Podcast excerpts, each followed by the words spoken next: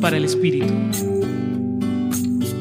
En el Evangelio de hoy encontramos a la multitud que al ver que Jesús no estaba, fueron a buscarlo y lo encontraron.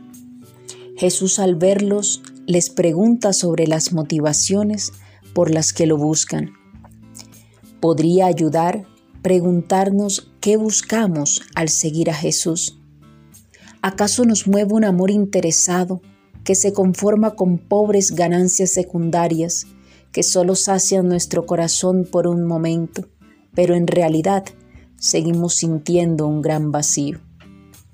La invitación de Jesús es a que le podamos buscar, motivadas por un amor desinteresado, un amor que cambie nuestra mirada y le podamos ver como ese alimento que es capaz de saciar en nosotras el hambre de sentido, de trascendencia, de profundidad.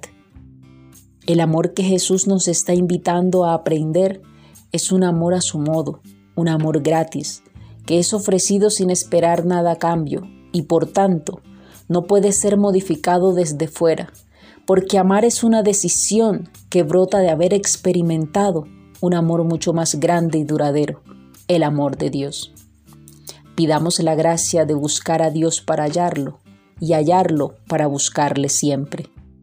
Hoy los acompañó Quiseis Narváez, religiosa del apostolado, desde el Centro Pastoral San Francisco Javier, Pontificia Universidad Javeriana.